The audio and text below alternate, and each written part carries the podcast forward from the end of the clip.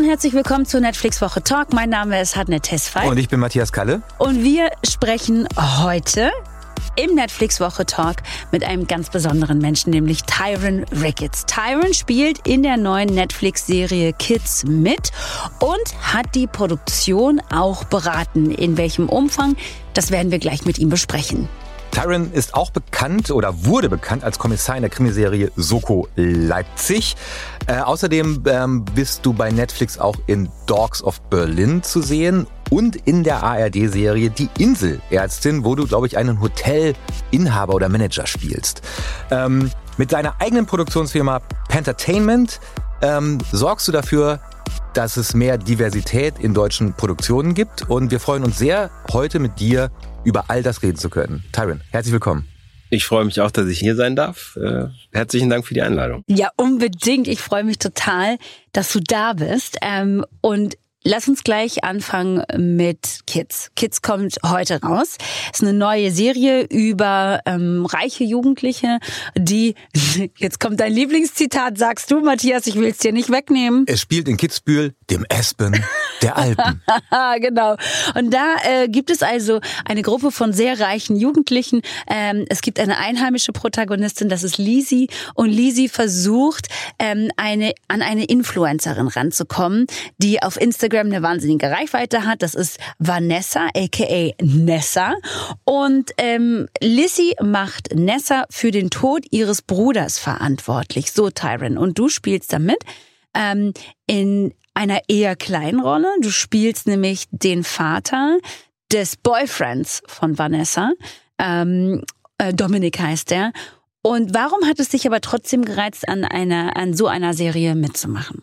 Ich ähm, hatte von der Serie erfahren, weil ich ab und zu wegen meiner Arbeit, also wegen Pentertainment, der Produktionsfirma, ähm, mit Netflix zu tun habe und hatte. Mhm. Und ähm, irgendwann kam dann die Anfrage, ob ich mir vorstellen könnte, ähm, im Produktionsprozess beratend dabei zu sein, weil Netflix klar geworden ist, okay, äh, gerade bei den deutschen Produktionen fehlt ein bisschen äh, die Diversität und ähm, die hatten wohl äh, die Bücher von der Serie auf dem Tisch und haben dann äh, den Entschluss getroffen, hey, lass uns da die Besetzung diverser machen. Und ihnen war aber klar, dass man nicht einfach ein Drehbuch nehmen kann und sagen kann, okay, die, die Personen sind jetzt schwarz, sondern da muss äh, eben auch im Hintergrund äh, mehr darüber nachgedacht werden, was, was das äh, für die Figuren bedeutet. Und da ähm, ist Netflix auf mich zugekommen und wir haben dann erst mit Pentertainment diesen Beratungsauftrag angenommen und dann war auch irgendwann äh, diese eine Rolle offen und dann haben sie gefragt, hey, hast du nicht Lust, äh, die Rolle zu übernehmen? Und obwohl die nur sehr klein war, war ich eben schon in dem Projekt auch mit drin und fand das auch interessant und darum habe ich diese kleine Rolle angenommen. Bevor wir jetzt nochmal weiter über deine beratende Tätigkeit sprechen, weil ich finde es ja auch immer total gut, wenn man sich so eine Art Cultural Advisor dazu nimmt, ne? Muss ich dich aber schon noch fragen, das, oder beziehungsweise muss ich eine Anmerkung machen. Da ist mir so ein bisschen warm ums Herz geworden, weil ich halt auch so dachte, oh Tyron, ich weiß gar nicht, wie viele Jahre wir uns kennen, aber wir werden halt auch alle älter. Und zwar ist mir das im ersten Augenblick aufgefallen, weil du hast ja auch in Dogs in Berlin mitgespielt und da hast du den Vater von äh, Langston gespielt, mhm, mhm, ja. Und jetzt spielst du sozusagen den Vater von Bless, also der den Dominic spielt, Dominic Reed, du spielst Kingsley Reed. Und da dachte ich, wie ist es eigentlich für dich jetzt so vermehrt diese Vaterrollen auch einzunehmen? Weil ich mir irgendwie auch äh, dieses Zusammentreffen am Set vorstelle und da durchaus auch so eine Vater-Sohn-Dynamik sehe zwischen gerade dir und diesen sehr jungen schwarzen Schauspielern. Mhm. Ja, du triffst den Nagel eigentlich auf den Kopf. Also ich freue mich natürlich, auch äh, Vaterrollen spielen zu können. Mhm. Ähm, und es ist genauso wie du sagst, du triffst halt dann auf, auf junge schwarze Schauspieler, die äh, viel noch vor sich haben von dem, was ich vielleicht schon erlebt habe, schon durchgemacht habe. Und natürlich gibt's da automatisch auch so ein bisschen diese, diese Rolle, hey, überleg doch mal, das in die und die Richtung zu machen oder das wird auf dich zukommen oder wenn das passiert, dann mach das.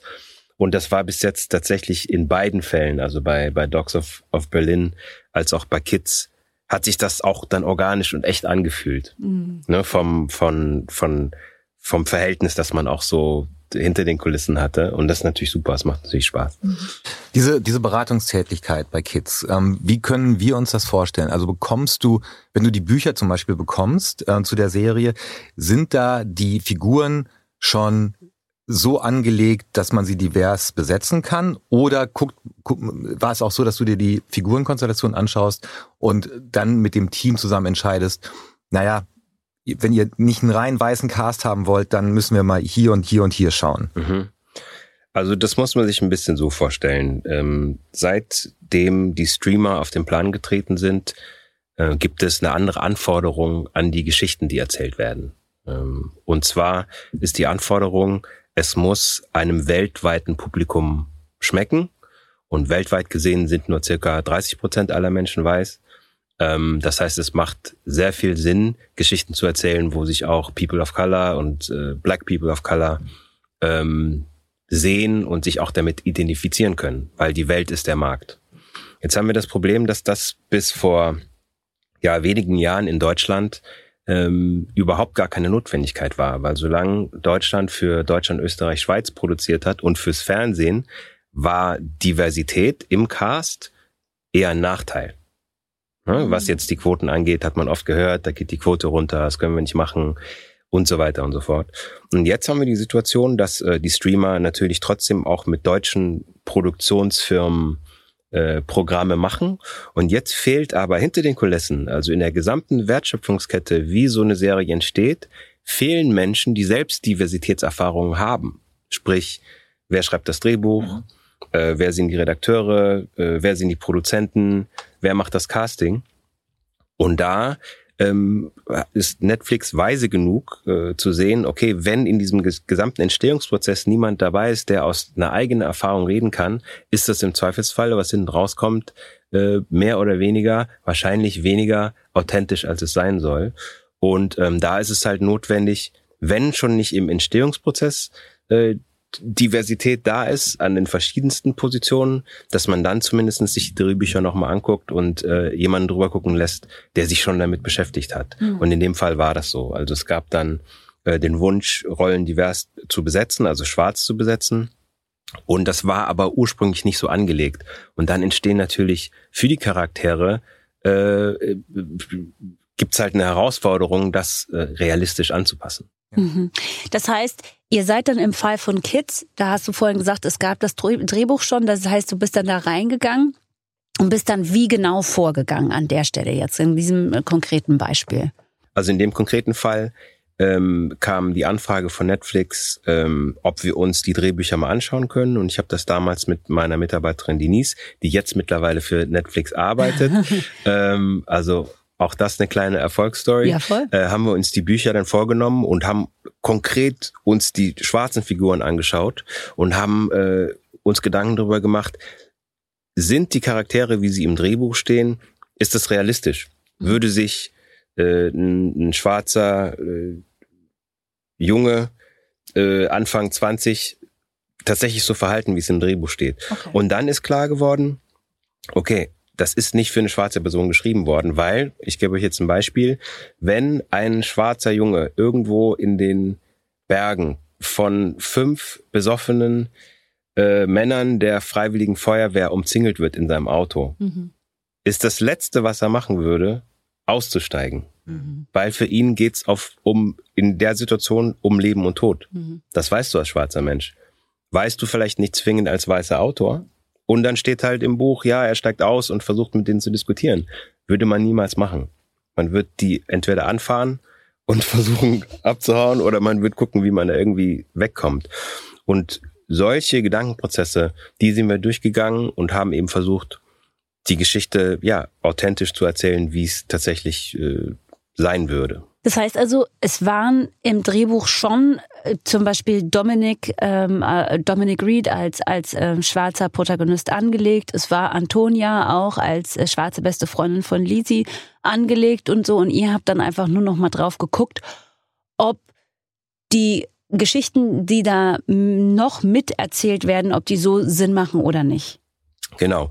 Und ich glaube, dass die Figuren nicht von Anfang an mhm. als schwarze äh, Figuren angelegt waren und da wird's halt kompliziert. Verstehe. Weil wenn du es stringent machst, dann gehst du direkt von Anfang an rein und ähm, ja, realisierst dann selbst auch und bist dir dessen bewusst, dass äh, Hautfarbe steht nicht im Vordergrund, aber äh, Kultur spielt halt eine Rolle. Mhm. Also wie ist man vielleicht aufgewachsen? Welche Erfahrungen hat man gemacht? Das hat äh, Denzel Washington mal äh, geantwortet auf die mhm. Frage, warum der, sein Drehbuchautor denn schwarz sein soll. Und Denzel Washington sagte, it's not about color, it's about culture. Mhm. Weil natürlich ein ganz anderer Erfahrungsschatz äh, damit reinfließt. Und ähm, ich gebe gerne das Beispiel, äh, es ist sicherlich möglich, dass äh, zwei männliche Autoren ein Drehbuch über äh, die Schwangerschaft einer Frau schreiben, aber authentischer wird's wahrscheinlich, wenn da auch jemand mitschreibt, der das selbst schon mal erlebt hat. Mhm. Und so ähnlich sehe ich das eben auch bei äh, diversen Figuren. Woran, also wie wichtig ist diese, diese beratende Arbeit eigentlich? Egal, ob man jetzt irgendwie äh, eine bestimmte Produktion, äh, bestimmte Streamingdienste oder Sender berät. Ich glaube, das ist wichtig, einen Raum zu haben, wo einfach die unterschiedlichsten Perspektiven mit drin sind. Und wenn man das nicht ähm, in, in seiner eigenen äh, Crew, in der eigenen Belegschaft hat, finde ich, ist es enorm wichtig, sich da von außen Expertise reinzuholen. Wir haben zum Beispiel äh, Kika beraten dürfen. Die äh, wollten eine, eine Sketch-Comedy-Sendung machen für Kinder, wo Rassismus ähm, das Hauptthema ist. Mhm. Das klingt jetzt erstmal komisch, so Sketch-Comedy, Rassismus, aber wir haben... Und für Kinder. Für Kinder. Ja. Und wir haben aber einen Weg gefunden mit der Produktionsfirma Y-Media, äh, und Pentertainment als, als beratende Instanz ähm, Kindern äh, Werkzeuge an die Hand zu geben, wie sie mit Alltagsrassismus umgehen können, wie sie darauf reagieren können, äh, wie sie mit Microaggressions, äh, wie sie die benennen können, wie sie äh, sprichwörtlich sagen, Moment mal, und dann ähm, ja Lösungswege aufzeigen, äh, ja, wie, wie man da rauskommt, wie man nicht ein Opfer bleiben muss und wie man vielleicht auch den Leuten, die was Rassistisches äh, gesagt haben, äh, klar machen kann, was da dran falsch war. Und das hat super funktioniert, äh, das war sehr erfolgreich und im Nachhinein gab es eine Studie, wo ähm, äh, Kinder befragt wurden, was sie davon mitgenommen haben. Und auch da wurde klar, dass Kinder mit und ohne Migrationsgeschichte super viel mitnehmen konnten aus dieser Sendung eben einfach gerüstet waren für den Alltag. Und ich glaube, da sieht man ganz deutlich, wie eben äh, Fiktion und wie äh, Geschichten auch helfen, helfen können, unsere Gesellschaft besser zu machen. Hast du das Gefühl, dass in den letzten Jahren in puncto Stoffentwicklung auch für fiktionale Geschichten, die in Deutschland spielen, dass sich da etwas getan hat, nämlich dass, dass die MacherInnen ähm, die Lebenswirklichkeit in Deutschland mehr bedenken, wenn sie einen Stoff entwickeln, wenn sie ein Buch schreiben, dass sie, dass sie ganz genau wissen, in Deutschland leben nicht nur weiße Menschen, deren Vorfahren auch seit 200 Jahren schon in Deutschland leben. Ist das, ist, hat sich da etwas geändert oder sind wir da noch relativ am Anfang? Ich denke, es hat sich einiges geändert, also gerade durch äh, den Fakt, dass äh, Streamer eben ein anderes Publikum bedienen, ähm, dass Streamer auch mehr als das Fernsehen erkannt haben, wie der demografische Wandel in Deutschland aussieht. Also 38 Prozent aller Menschen unter 18 haben eine sogenannte Migrationsgeschichte. Das sind nicht alles People of Color, aber viele davon. Und ich glaube, dass ähm, das Bewusstsein da ist, auch mehr da ist als früher, gerade auch nach Black Lives Matter. Ähm, aber Bewusstsein allein ist eben der erste Schritt. Dann in die Umsetzung zu kommen, dann äh, das wirklich besser zu machen, das bedarf natürlich mehr als nur äh, des Bewusstseins, weil wenn ähm, gerade hinter der Kamera die Menschen nicht da sind, die ähm, diese Erfahrung auch selber gemacht haben, oder wenn die, die da sind, eben in der Vergangenheit nicht äh, die Chance bekommen haben, aus ihrem Talent in Verbindung mit Erfahrung äh, auch äh, eine, eine Exzellenz äh, zu entwickeln, dann ist es oft so, dass es heißt, ja, wir würden zwar gerne eine diverse Drehbuchautorin einsetzen, aber die sind ja noch nicht so weit. Aber das dauert ja noch ein bisschen. Und das gleiche gilt dann für Produktion, für Regie und so weiter und so fort. Also dieses, dieses Bottleneck, was ich vorhin beschrieben mhm. habe, dass Deutschland das in der Vergangenheit eher nicht unterstützt hat, weil es nicht notwendig war, das fällt den Leuten, die jetzt diverse Geschichten erzählen wollen, ein bisschen auf die Füße, weil sie merken, warte mal, wir haben gar nicht die Leute, die das vernünftig umsetzen können. Und da ist Wunsch und Realität stehen sich da ein bisschen entgegen. Aber es gibt diese Leute nicht, weil die nicht gefördert wurden ähm, seit 10, 20 Jahren. Genau. Genauso wie Noch es nie. Genau. Die sind nicht angenommen worden äh, bei Auf den den, Schulen? deinen Filmhochschulen.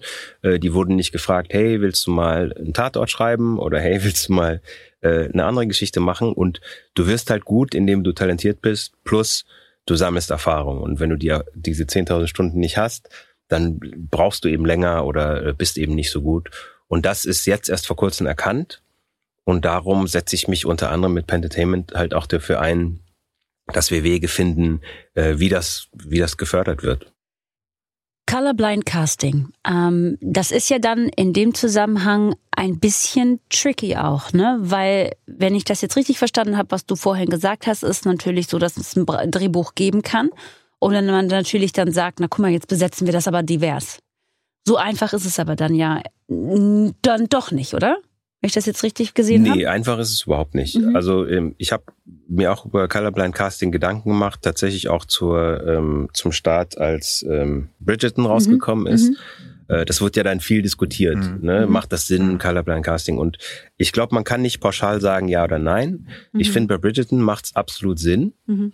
Weil äh, Bridgerton hat nicht den Anspruch, eine äh, ne, ne wahrhaftige historische äh, Abbildung dieser Zeit zu sein. Ja, das ist eine reine Fiktion. Das ist eine reine Fiktion, das könnte auch in der Zukunft spielen.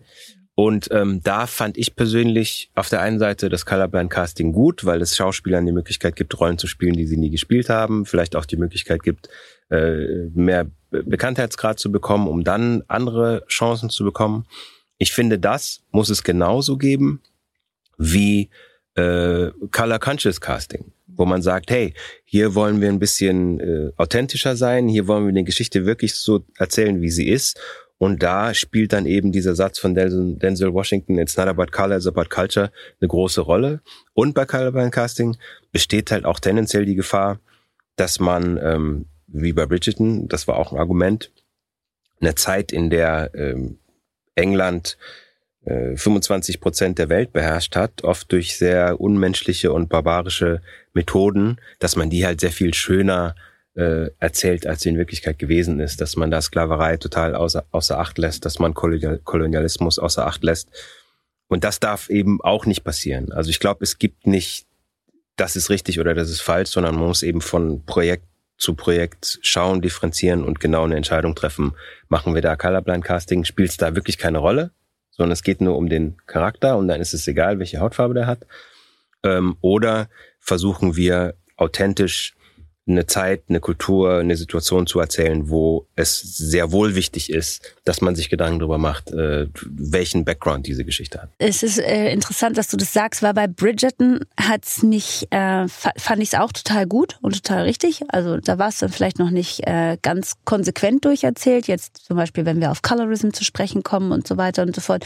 Was mir übrigens zum Beispiel bei Kids auch gut aufgefallen ist oder beziehungsweise positiv aufgefallen ist, dass man sich da auch äh, für einen Darkskin ähm, Character entschieden hat. Also dass man mit Bless jemanden genommen hat, der ähm, nochmal vielleicht jetzt dunkler ist als du und ich zum Beispiel. Ja, das ist mir schon mal so positiv aufgefallen. Aber bei Bridgerton ist es mir, ähm, äh, fand ich, ist es genau dann so ein bisschen schwierig geworden, sage ich jetzt mal, als man plötzlich doch so Sachen wie, ähm, also statt eine reine Fiktion zu erzählen, statt eine reine Fantasie zu erzählen, hat man, hat man dann halt doch irgendwann gesagt, oh jetzt müssen wir diese Problematik, jetzt müssen wir Rassismus, jetzt müssen wir Kolonialismus doch nochmal reinbringen. Also Leute, entweder man lässt es konsequent weg, ne, oder äh, man erzählt es dann ganz konsequent halt doch mit, so. Aber das äh, nur nebenbei. Ich fand es bei, äh, bei, bei Bridgerton auch ähm, total gut gelungen. Ist es denn jetzt aber so, dass wenn du zum Beispiel einen Hotelbesitzer ähm, bei die Inselärztin, Ärztin. bei die Inselärztin spielst, ähm, dass du dann da auch, wenn du genommen wirst, auch von Anfang an klar machst, Leute, ich werde das halt nicht einfach nur spielen, sondern ich kann mich da nicht hinstellen und dann so diese sensiblen Feinheiten, diese, diese, diese, diesen besonderen Blick einfach abschalten, weil ich nur als Schauspieler gebucht bin. Geht das dann überhaupt? In meinem Fall geht das. Was vielleicht ein bisschen damit zusammenhängt, dass ich das ganze Zeug zum einen schon seit 1994 mache, mhm. zum anderen mich auch eben nicht nur als Schauspieler mit dieser Thematik auseinandersetze, folglich in so einer Diskussion dann um die Rolle wahrscheinlich auch äh, andere Argumente habe und auch anders gesehen werde, dann von Regie oder von Produktion. Ich glaube, für jüngere Schauspieler ist das schwierig. Also wenn ähm, das dann mal so im Drehbuch steht, wie es da steht, ist es oft zu spät für einen jungen ähm, Schauspieler of Color dann am Set äh, eine Grundsatzdiskussion aufzumachen, weil die Zeit ist knapp, der Druck ist groß, äh, oft fehlt dann vielleicht auch das Verständnis auf der Regieseite und dann ist es eigentlich zu spät, über so eine, äh, über offene Fragen zu diskutieren. Darum ist es, und auch auf die Gefallen, dass ich mich wiederhole, ist es eben wichtig, dass im Vorfeld diese Gedanken ähm, schon gewälzt werden, dass man im Vorfeld schon Antworten gefunden hat auf solche Sachen. In meinem Fall ähm, kauft man das tatsächlich mit. Also wenn man mich als Schauspieler einkauft, muss man davon ausgehen, dass wenn ich das Gefühl habe, da stimmt was nicht, äh, in Bezug auf Diversität und Inklusion, dann werde ich da natürlich auch was sagen und auch versuchen, das dann besser zu machen, in Anführungszeichen. Gehen wir mal zurück zum, zum Anfang deiner Karriere. Du hast ja schon gesagt, ähm, Schauspiel, Debüt 94, 95, ich glaube in Bunte Hunde von Lars Becker. Ähm, das ist jetzt auch schon 26 Jahre her. Also wenn du jetzt, wenn du jetzt an, zu deinen Anfängen zurückgehst, ich glaube, du hast auch mal in einem Interview gesagt, ähm, am Anfang als Schauspieler wurdest du nie als eine Figur besetzt, sondern hast immer den anderen gespielt. Ähm, wie hast du das damals wahrgenommen und würdest du von dir aus sagen, es gab einen Punkt, wo sich das tatsächlich geändert hat? Das war tatsächlich lange Zeit so, dass ich den anderen gespielt habe. Also ähm, ich bin Lars Becker immer noch dankbar, dass er mich damals besetzt hat. Ähm, aber ich war halt dann als Rapper besetzt und war irgendwie eingewandert aus Frankreich und so weiter und so fort. Bunte Hunde war das, genau, ne? 1997. 1994. 94 und 97 sogar. war dann Kanakatak auch mit, mhm. mit Lars Becker. Und das hat sich dann so ein bisschen durchgezogen. Und was ich meine mit dem anderen ist, man ist halt entweder ähm, der Geflüchtete oder der, der nicht äh, seine Wurzeln in Deutschland hat oder der oft gern auch der Amerikaner oder der Engländer, aber ganz selten ein valider Teil der deutschen Gesellschaft der ich ja bin. Also ich bin in Österreich geboren worden, ich bin mit sechs Jahren nach Deutschland gekommen, ich habe hier Abitur gemacht, ich habe einen, einen, deutschen Pass und das ist in, ich habe jetzt keine Ahnung, lass es 70 Filme sein, äh, wo ich mitgespielt habe, bin ich vielleicht in 10 Prozent dieser Filme einfach ein valider Teil dieser Gesellschaft und nicht der andere. Das heißt nicht, dass nicht manche Rollen auch gut gewesen sind. Auch bei der Inselärztin, ich bin ein Hoteldirektor, aber eben auf Mauritius. Mhm. Ja, und die anderen sind alle äh, Deutsche und ich bin da halt der Einheimische. Das ist okay, aber äh, es macht halt trotzdem noch einen Unterschied. Und ich glaube, ähm, das verzerrt so ein bisschen die Realität, in der wir leben. Also ich habe eben die Zahlen genannt. 27 Prozent aller Menschen, die in Deutschland leben, haben Migrationsgeschichte. 38 Prozent der unter 18-Jährigen haben Migrationsgeschichte. Aber in Film und Fernsehen ähm, und das geht mehr äh, jetzt an die Adresse der, der öffentlich-rechtlichen und der Privatsender hier, werden wir halt immer als nicht Teil dieser Gesellschaft erzählt. Und das, finde ich, macht so eine, so eine ungesunde Diskrepanz auf, weil wir brauchen in Deutschland ein Narrativ, in dem Diversität Normalität ist. Und da ist eben äh, Fernsehen und Entertainment und natürlich auch die Nachrichten und Politik das sind alles wichtige Baustell, äh, Bausteine, um dieses neue, neue Narrativ ähm, ja zu erschaffen. Und da sind wir leider noch ein bisschen ähm, im, im letzten Jahrhundert. Hast du als Schauspieler eigentlich eine Lieblingsrolle? Irgendeinen Charakter, den du besonders gerne gespielt hast, weil er frei von allem irgendwie funktioniert hat oder eben so sensibel und fein ausgearbeitet war?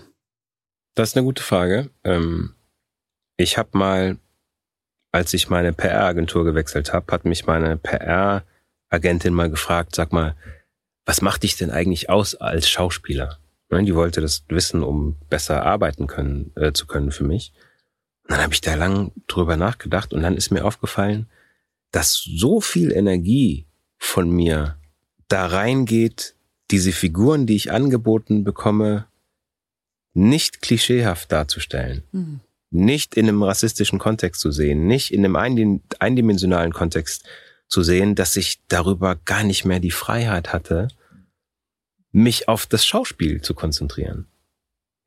So, und das geht ein bisschen rein in deine Frage. Also äh, ich, ich bin sehr dankbar, dass ich damals bei Soko Leipzig die Chance bekommen habe, ähm, in einer durchgehenden Serie einen Kommissar zu spielen, weil ich habe keine Schauspielausbildung gemacht. Dadurch habe ich dadurch viel Praxis bekommen vor der Kamera. Ähm, da bin ich dem Jörg Winger auch dankbar, ähm, Produzent äh, damals bei der UFA, jetzt mit seiner eigenen Firma Big Window bei der UFA, mit dem ich auch gerade zusammen ein Projekt produziere. Ähm, und sonst, ja, es gibt schon ein paar schöne Rollen. Ich mag äh, ähm, kleine große Stimme. Da spiele ich auch wieder einen amerikanischen Soldaten, der aber der Papa ist von einem kleinen schwarzen Jungen in Österreich, der zu den Wiener Sängerknaben geht, um äh, seinen Vater zu finden, weil er weiß, die sind auch manchmal in Amerika unterwegs. Das war eine schöne Rolle. Ähm, ich habe jetzt in einem Dominik Graf-Film eine kleine Rolle gehabt, da spiele ich einen Psychologen, da geht es gar nicht um die Hautfarbe. Das hat Spaß gemacht. Ähm, also eine Lieblingsrolle wäre eigentlich eine Rolle, wo es wirklich um den Charakter geht mhm. und nicht in erster Linie um die Hautfarbe und wo das Problem nichts mit der Hautfarbe zu tun hat, sondern vielleicht hat er mal ein anderes Problem. Vielleicht ist er unglücklich verliebt oder vielleicht ist er sogar glücklich verliebt. Ich würde gerne mal einen schönen Liebesfilm äh, spielen zum Beispiel. Mhm. Hast du, hast du als, als Zuschauer einen, einen Lieblingsfilm oder eine Lieblingsserie, wo das, was du dir für dich als Schauspieler wünschst oder für das, das Casting in Deutschland wünscht, komplett eingelöst ist, wo du es als Zuschauer dir anschauen kannst und sagst, ja, dann wären wir soweit. Ich habe Kids noch nicht gesehen. Ähm, ich glaube, wir haben da einen, einen Schritt nach vorne gemacht. Ähm, aus Deutschland heraus gibt es diese Serie nicht für mich und auch nicht diesen Film. Mhm. Also wir produzieren gerade mit Pentertainment zusammen mit Big Window und der UFA die erste Serie in Deutschland mit einem schwarzen Protagonisten. Mhm. mhm. Das ist History. Ja. Das ist Geschichte in Deutschland. Das gab's noch nicht. Und ähm, nee, also habe ich nicht diese Figur bis jetzt. Mhm. Dann lass uns doch aber mal international gucken. Also ich meine, es geht ja dann, lass uns jetzt den Weg über Deutschland hinaus äh, wagen, den Blick über Deutschland und Österreich und die Schweiz hinaus mal wagen und sagen, das hätte ich gerne gemacht. Ob als Schauspieler oder als Produzent ist völlig egal an der Stelle. Also ein Gamechanger für mich äh, in, in jüngster Zeit ist natürlich äh, äh, Black Panther gewesen. Mhm. Keine Serie, ein großer Marvel-Film aber das war toll und wen ich immer bewundert habe und ich durfte ihn auch einmal treffen, ist halt Spike Lee, äh, wie er gerade jetzt Anfang der 90er Jahre äh, ganz tolle Meilensteine gesetzt hat. Ähm, was Serien angeht, also ich fand Top Boy, fand ich eine, eine coole Serie. Ähm, spielt halt auch in, in, im Drogen, Drogenmilieu. Ich weiß nicht, fällt, fällt dir irgendwas ein, wo du sagst, wow, das ist so, so wie ich's wie ich's, wie du es persönlich ganz toll findest? Ich finde halt, dass Insecure von Issa Rae super ist. Ähm, auch gerade in so einem ganz normalen Setting angelegt. Einfach schwarze Menschen in Los Angeles, so mhm. die sich äh, quasi äh, um ihre Nachbarschaft, um ihre eigenen Wünsche, Ziele, Träume kümmern und so. Und natürlich spielt, wenn du schwarz in den USA und in Los Angeles bist, das natürlich auch eine Rolle ähm, aber nicht die übergeordnete. Mhm. Ich fand Dear White People fand ich auch cool. Finde ich auch gut, ja. ja.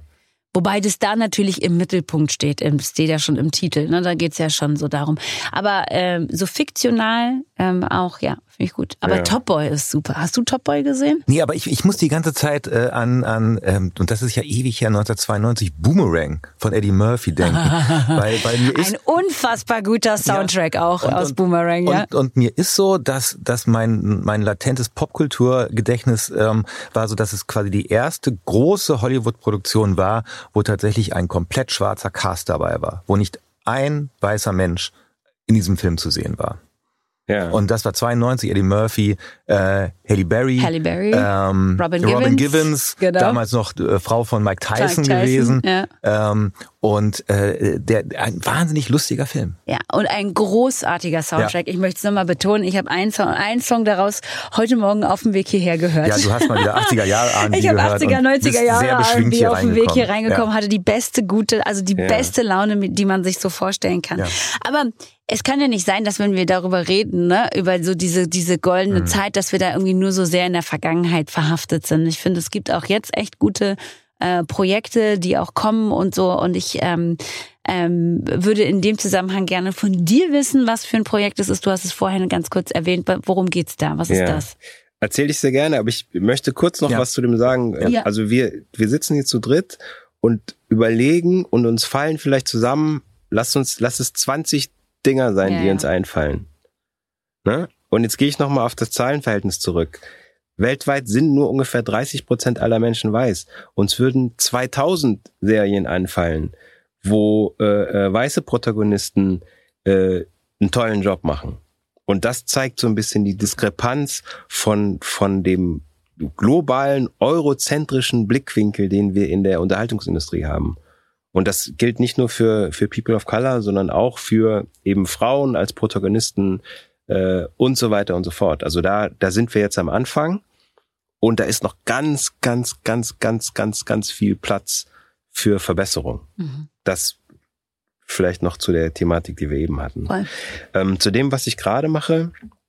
Ähm, ich habe ja äh, damals Mitte der 90er Jahre mal eine Rap-Sendung moderiert äh, bei Viva und habe die Ey, damals Die Hard Fan. Ich war so, ich war in meiner schwäbischen Provinz sitzend. Einfach war Tyron der Größte. Das muss man einfach genau sagen. Der allergrößte, der allercoolste und überhaupt der Mann mit der krassesten Ahnung ist einfach genau so gewesen. Ne? Dankeschön, Dankeschön, Teenage Me war so, oh, der ist so klug und so cool. So, Dankeschön. Das ist aber schon eine Weile her. ja. Und ich habe die, ähm, die Sendung damals selber produziert und dafür damals eine Produktionsfirma gegründet, die Pentertainment hieß.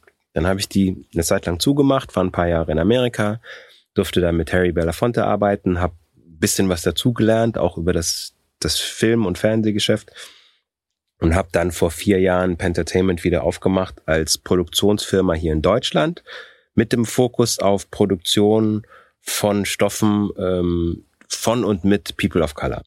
Das ist ja ein guter Punkt. Ne? Also wir haben zum einen das Casting, also dass dass dass äh, ähm, People of Color auch in Produktionen sichtbar sind, also damit man klar ist, es wird hier ähm, ein Land in seiner Gänze auch abgebildet. Das andere ist natürlich das, ähm, was man im Kommunismus sagen würde, die Produktionsmittel muss man ja auch kriegen. Jetzt hast du das große Glück, dass du eine Produktionsfirma hast, du kannst produzieren.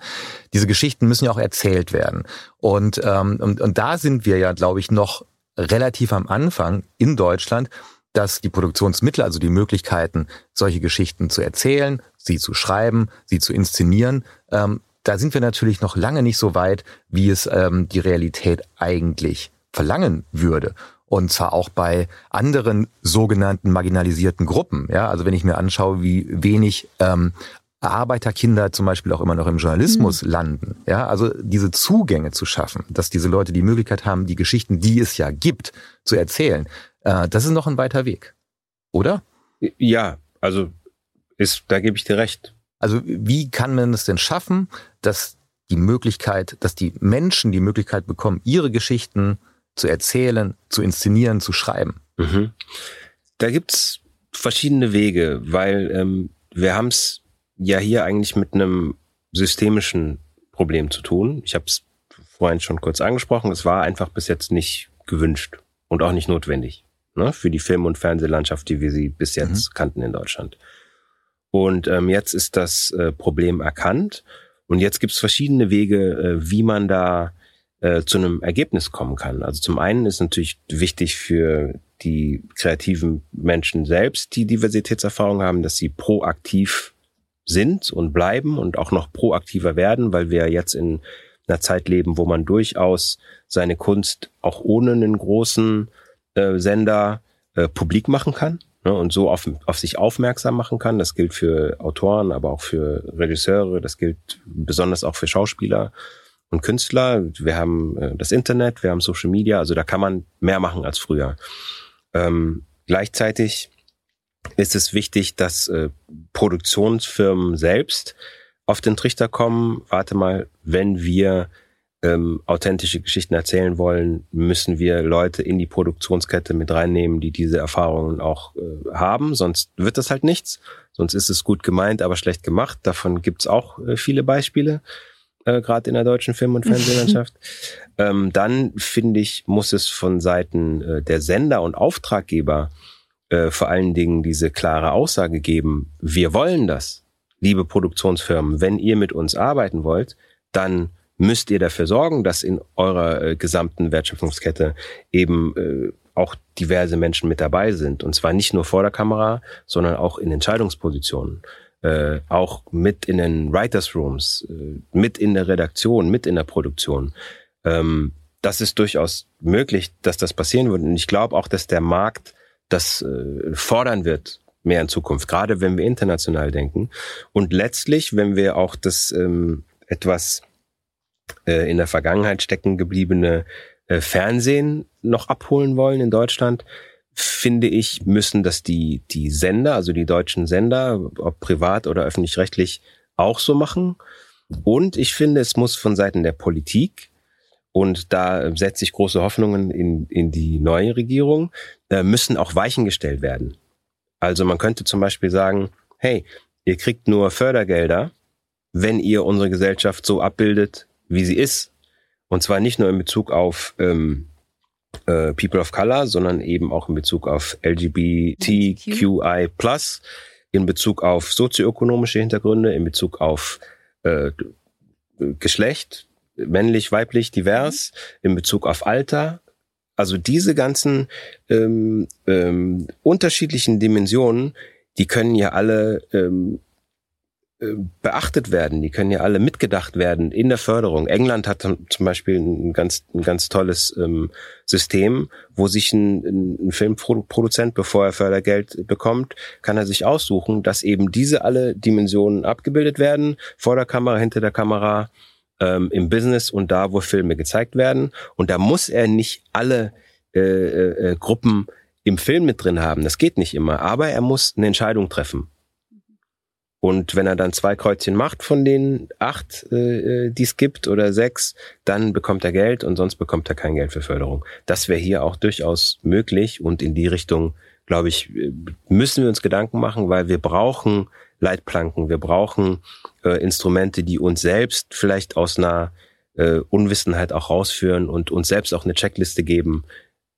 Erzählen wir die Geschichte so, wie sie sein soll, oder ähm, sind wir einfach in der Vergangenheit verhaftet? Das ist natürlich ein, das ist natürlich ein gutes Mittel, was du gerade angesprochen hast. Vor allen Dingen außerhalb ähm, von jetzt zum Beispiel Streamingdiensten wie Netflix, weil wenn man sich so die ähm, die Struktur anguckt und so anschaut, wie so Abläufe sind bei der Vergabe äh, von Fördergeldern und so, ne? das ist, ich glaube, die die deutsche Filmförderung ist eine der, hat ein unglaubliches Volumen. Ich glaube, auch mit eines der größten Volumen in Europa. Aber da wirst du wahrscheinlich mehr drüber wissen, oder? Also man gibt, also das meiste Geld ähm, für Filme in Deutschland kommt immer noch von der Filmförderung, die irgendwie Landessache oder auch Bundessache ist. Ja, es gibt zwei unterschiedliche. Es gibt, jedes Land hat eine eigene Förderung und es gibt eine übergeordnete Förderung und die Vergabeverfahren, die sind halt teilweise noch sehr, sehr in der Vergangenheit verhaftet. Mhm. Und da ist, ist, ist, sind diese neuen Gedanken noch nicht richtig eingezogen. Also ich hatte, hatte letztes Jahr ähm, Gespräche eben mit der äh, damals Frau Grütters, mhm. unsere Kulturministerin, als das äh, Filmförderungsgesetz novelliert wurde. Ich habe es leider nie geschafft, äh, mit Frau Grütters selbst zu reden. Die hat sich immer erfolgreich äh, weggeduckt. Jetzt kann es ja Frau Roth mal übernehmen. Ja, genau. Da wollen wir auch, da ist auch was in Planung auf jeden Fall. Aber ich saß eben mit, mit Mitarbeitern von Frau Grütters zusammen und dann hieß es dann, ja, wir haben ja jetzt schon das Green Production Ding. Also Produzenten müssen ja jetzt schon Green Production machen und wir wollen die armen Produzenten nicht überfordern mit jetzt noch mhm. mehr äh, Auflagen. Also das waren einfach schlicht und ergreifend Ausreden, aber die die CDU-Regierung hatte sowieso, wenn wir ehrlich sind, äh, keine große Lust auf Veränderungen äh, jetzt hinsichtlich einer diverseren Gesellschaft.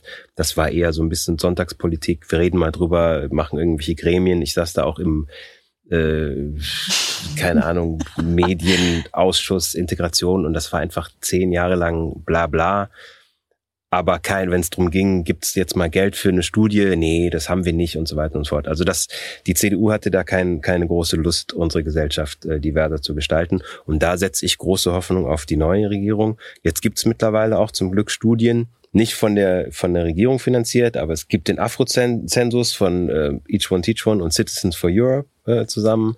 Dann gibt's jetzt äh, die Studie Vielfalt im Film äh, wo so ein Konglomerat von, von marginalisierten Gruppen sich zusammengeschlossen hat, um, um diese, äh, diese Studie äh, auf die Beine zu stellen. Jetzt wissen wir, wie sieht's hinter den Kulissen aus. Es gibt von der Universität äh, Rostock äh, die diese äh, Studie zu äh, ähm, Diversitätsstudie, die es schon mal gab, was eigentlich früher eine Gender-Studie war, die wird jetzt erweitert, auch um tatsächliche Diversität, äh, wo auch einfach schwarz auf weiß äh, dabei rausgekommen ist, dass eben People of Color, Frauen und so weiter und so fort noch unterrepräsentiert sind im, im deutschen Fernsehen. Und mit diesen Zahlen, die wir jetzt haben, können wir auch konkrete Forderungen stellen. Mhm. Davor war es ja nur ein Gefühl, das nicht belegt war und jetzt wissen wir, wie es tatsächlich aussieht und jetzt kann man auch äh, die Leitplanken in die richtige äh, Richtung stellen. Und hast du das Gefühl, vielleicht zum ersten Mal in deiner Karriere, dass diese Leitplanken auch genau in die richtige Richtung führen. Ähm, also bist du eher hoffnungsvoll, was die Zukunft angeht, oder denkst du, es sind so viele Schwierigkeiten da noch und, und, und man will uns immer noch so viele Steine in den Weg legen? Ich weiß gar nicht, wie man die alle wegkriegen soll. Das hatte ich lange Zeit das Gefühl. Ähm, ich muss sagen, dass meine Arbeit mit Harry Belafonte, der das Ganze ja schon seit den 50er Jahren macht, hat mir unheimlich viel Kraft gegeben äh, und auch Geduld. Und jetzt sehe ich ähm, zum ersten Mal eine tatsächliche Chance, dass sich was verändert, weltweit. Ähm, was zum einen an solchen Bewegungen liegt wie Black Lives Matter, aber auch MeToo, Fridays for Future.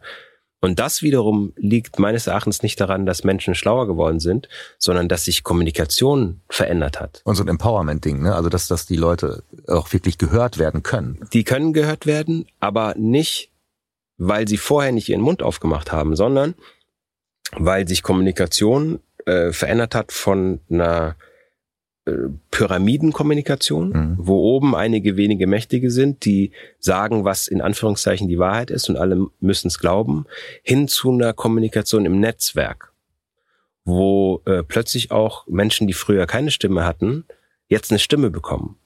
Und dadurch setzt sich diese diese neue Wahrheit, auch wieder in Anführungszeichen, setzt sich jetzt aus einem Chor von Stimmen zusammen, wo auch ehemalig Stimmlose plötzlich was zu sagen haben. So ältere Leute ähm, verwechseln das jetzt, die sagen, ja, die Regierung will uns sagen, was dürfen wir sagen, was dürfen wir nicht sagen. So ist es nicht, sondern ähm, die Gesellschaft selbst, die Art, wie die Gesellschaft miteinander kommuniziert, hat sich verändert. Und wenn jetzt plötzlich alle mitsprechen dürfen, dann muss man eben auch ein bisschen vorsichtiger sein, wie man Sachen formuliert. Dann muss man eben ein bisschen diverser sprechen. Man muss ein neues Narrativ finden, das inklusiver ist. Ein Narrativ, in dem eben Diversität auch die Normalität ist. Und das ist meiner Meinung nach der Grund, äh, warum jetzt eine wahrhaftige Chance besteht, dass sich was verändert. Lass uns nochmal abschließend ganz kurz über Kids sprechen und über Kingsley sprechen. Kingsley Reed, den du spielst. Was ist das für ein Typ? Was war an seiner Erzählung wichtig? Und was hat dir an dem Spaß gemacht?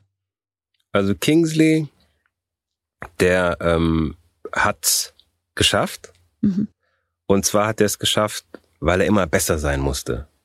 Und das kenne ich aus meinem Leben selbst. Äh, meine Oma hat gesagt, Bruder, schau, dass du was wirst wenn es was wirst, die kam aus Österreich. Ne? Mhm. Dann bist du der Harry Kids und wenn es nix wirst, dann schauen alle von oben auf dich herab. Das kenne ich aus meinem Leben und darum konnte ich mich auch mit Kingsley super identifizieren. Ähm, der hat was geschafft, der ist äh, Chirurg ähm, und der hat es durch harte Arbeit geschafft. Und jetzt trifft er auf seinen Sohn, der so ein bisschen in Watte eingepackt, äh, in so einer reichen äh, äh, Gesellschaft groß wird und dem fehlt dieser Biss, weil er so wie Kingsley sagt, eben mit dem goldenen Löffel im Mund aufgewachsen ist. Und diesen, diesen äh, Konflikt, den die beiden haben, so den fand ich einfach spannend. Und ich fand das spannend, das in zwei schwarzen Figuren zu erzählen. Mhm. So Florence Kasumba äh, spielt meine, meine Ex-Frau. Mhm. Ähm, das ist auch super spannend, weil mit ihr zu spielen, die ist halt eine, eine tolle Schauspielerin, so das hat Spaß gemacht und dann habe ich so eine neue Familie, noch so eine Patchwork-Familie und und diese äh, Realität, die es ja auch gibt in Deutschland und das nicht in so einem in, einer, in einem Prekariat angesiedelt, sondern eben in der High Society. Das fand ich herausfordernd, das hat Spaß gemacht und darum hatte ich Lust, das zu machen. Mhm. Tyron, du hast vorhin schon gesagt, du hast Kids noch gar nicht gesehen. Ähm, äh, du kannst gleich nach Hause gehen. Heute startet Kids ähm, und äh, ihr könnt es euch auch anschauen. Unter anderem mit dem großartigen Tyron Ricketts, der heute zu Gast in der Netflix-Woche war äh, und ähm, wie ich finde, einen ganz wichtigen Netflix-Woche-Talk mit uns gehabt hat. Tyron, vielen Dank fürs Vorbeischauen und ähm, bei all diesen anderen Projekten, über die du nicht sprechen darfst oder nur ansatzweise sprechen darfst, sobald du sprechen darfst, komm noch mal vorbei. Sehr, sehr gerne. Und sehr, sehr freuen. Ich danke euch beiden für die Einladung. Hat mir ganz großen Spaß gemacht. Danke, dass du da warst, Tyron. Bis dann. Bis Tschüss. dann, mach's gut. Ciao, ciao. Tschüss. Tschüss. Das war der erste Netflix-Woche-Talk nach Beendigung unserer regulären Saison, kann man ja sagen. Zwischen oder? den Jahren. In, wir sind jetzt Jahren. zwischen den Jahren und das war der Netflix-Woche-Talk zwischen den Jahren. Wir haben aber noch einen, um euch die Zeit bis zum Start der neuen Staffel im Februar zu verkürzen. Und zwar werden wir noch mit Sandra Hüller sprechen zum Kinostart von München im Angesicht des Krieges. So, aber für heute ist Feierabend. Wir hören uns wieder so ihr wollt, Netflix-Woche Talk mit Sandra Hüller oder 10. Februar, die dritte Staffel Netflix-Woche. Bis, Bis dann. Tschüss. Ciao.